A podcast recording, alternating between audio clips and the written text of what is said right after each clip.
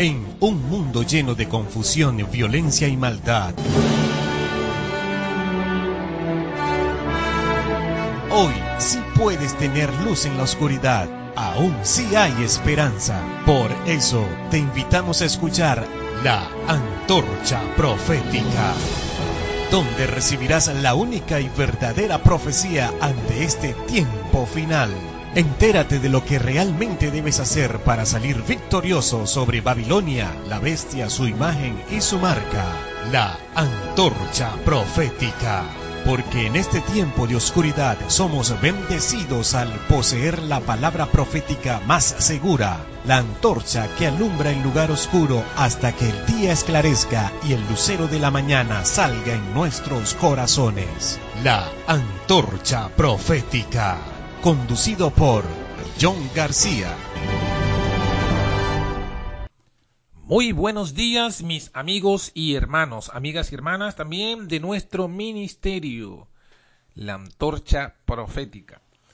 Bendiciones de parte de su servidor John García, hoy día de preparación, viernes 11 de enero del 2019. Y estamos muy contentos, muy alegres de poder compartir con ustedes un día más estos devocionales de 1888. Especialmente ya con estos últimos temas que van a estar centrados en eh, algunos versículos claves e importantes del libro de Gálatas.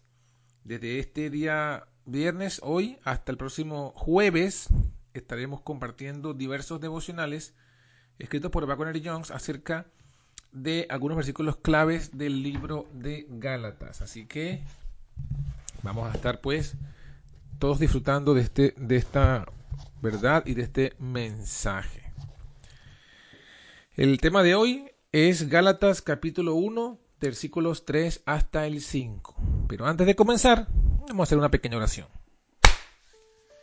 Gracias Padre por este día nuevo que nos das, la noche de descanso que nos diste y la oportunidad de ver la luz de un nuevo día.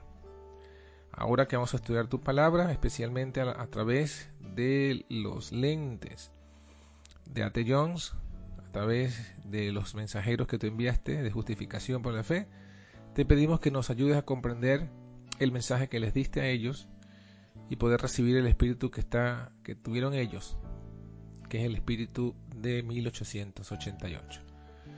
Sé tú con nosotros, te lo pedimos en el nombre de Jesús. Amén. Gálatas 1, 3 al 5, escrito por Ate Jones y publicado en la Revista Angela el 29 de agosto de 1899.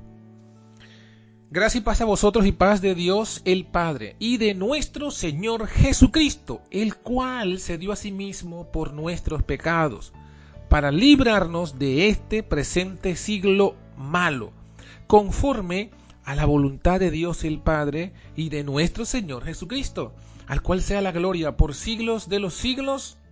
Amén. También decimos nosotros, amén.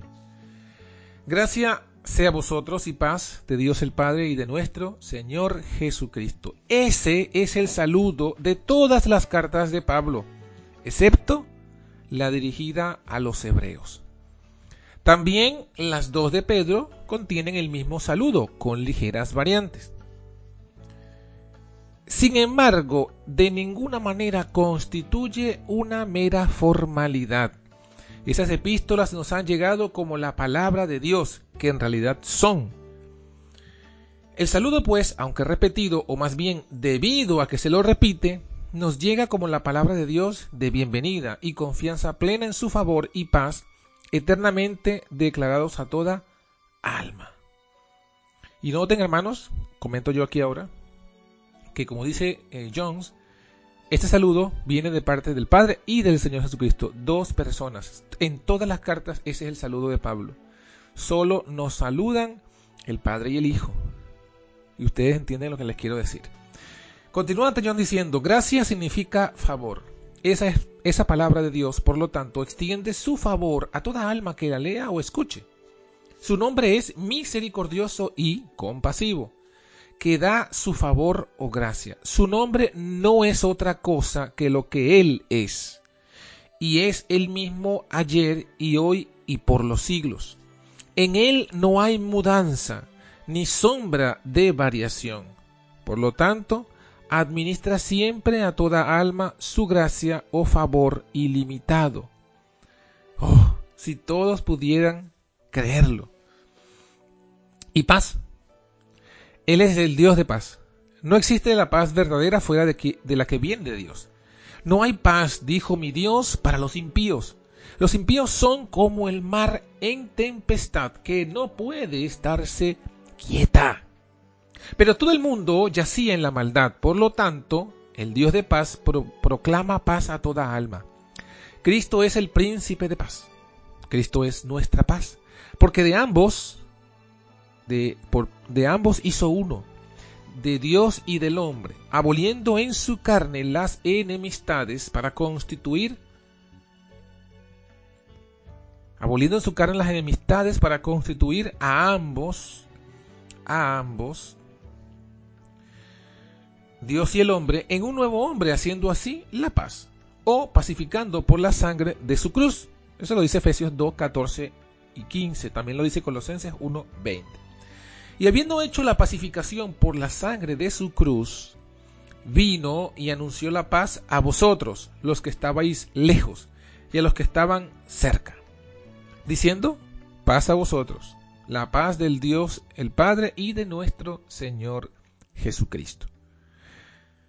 Ah, si cada uno debiera creerlo, decidiera creerlo, de manera que la paz de Dios, que sobrepasa todo entendimiento, guardase su corazón y mente mediante Cristo Jesús. Y la paz de Dios gobierne en vuestros corazones. Permítele que así sea. Es todo cuanto pide de ti, no la rechaces ni menosprecies, acéptala, el cual se dio a sí mismo por nuestros pecados. Oh hermano, hermana, pecador, cualquiera que seas, cargado de pecados como puedas estar, Cristo se dio a sí mismo por tus pecados. Permítele que los tome. Él los compró con el tremendo precio de su yo crucificado. Déjale que tome tus pecados. Él no te pide que abandones todos tus pecados antes de poder acudir a Él y ser enteramente suyo. Te pide que vayas a Él con pecados y todo, y que seas enteramente suyo, pecado incluido, y Él quitará de ti todos tus pecados por siempre. Se dio a sí mismo por ti, pecados y todo. Te compró con todos tus pecados. Permite que Él tenga todo lo que compró que pueda disponer de su posesión, que pueda tenerte, pecados incluidos. Él se dio a sí mismo por nuestros pecados, para librarnos de este presente siglo malo. Observa que para librarnos de este presente siglo malo, Él se dio a sí mismo por nuestros pecados. Eso muestra que todo lo que hay contra nosotros en este presente siglo malo está precisamente en nuestros pecados pecados incluidos. Y fueron nuestros pecados, nuestros, nos pertenecían, éramos responsables por los mismos. Y en lo referente a nosotros, este presente siglo malo está en nuestro yo personal, en nuestros pecados. Pero bendito sea el Señor, que se dio a sí mismo por nosotros, incluyendo nuestros pecados. Se dio a sí mismo por nuestros pecados. Nosotros estamos incluidos allí. Y eso lo hizo a fin de poder librarnos de este presente siglo malo. ¿Quieres verte librado de este presente siglo malo? Permítele que te tome con tus pecados, que Él compró y que por lo tanto le pertenecen en derecho. No vayas a robarle aquello que es su propiedad, para continuar así en este presente siglo malo. Mientras dices que quieres ser librado de Él, por favor, no cometas el pecado adicional de retener aquello que no es tuyo. Puesto que eran nuestros pecados y Él se dio a sí mismo por ellos, salta la vista que se dio a nosotros por nuestros pecados. Por lo tanto, si se dio por tus pecados, estos se hicieron suyos. Y si se dio a ti por tus pecados, Él te hizo, Él se hizo tuyo. ¿Entendemos la transacción? si se dio por tus pecados, eh, los pecados son de Él. Y si, se dio Él a nosotros por nuestros pecados, Él se hizo tuyo, nuestro. Es decir, nuestros pecados son suyos y Él es nuestro. Permítele tener tus pecados que son suyos y tómalo a Él en cambio que es tuyo.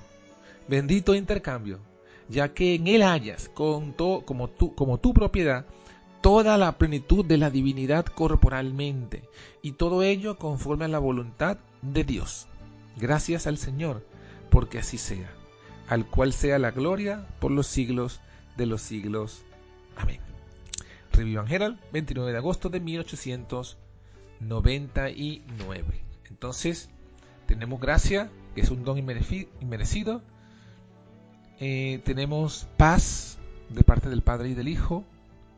Y Él se dio a darnos un intercambio. Se dio a sí mismo para que nosotros le diéramos nuestros pecados y ser así librados de este siglo malo. Que el Señor te bendiga y te guarde y en este día podamos experimentar esta gracia, podamos experimentar este saludo que nos llega de parte de los dos de la divinidad, del Padre y del Hijo.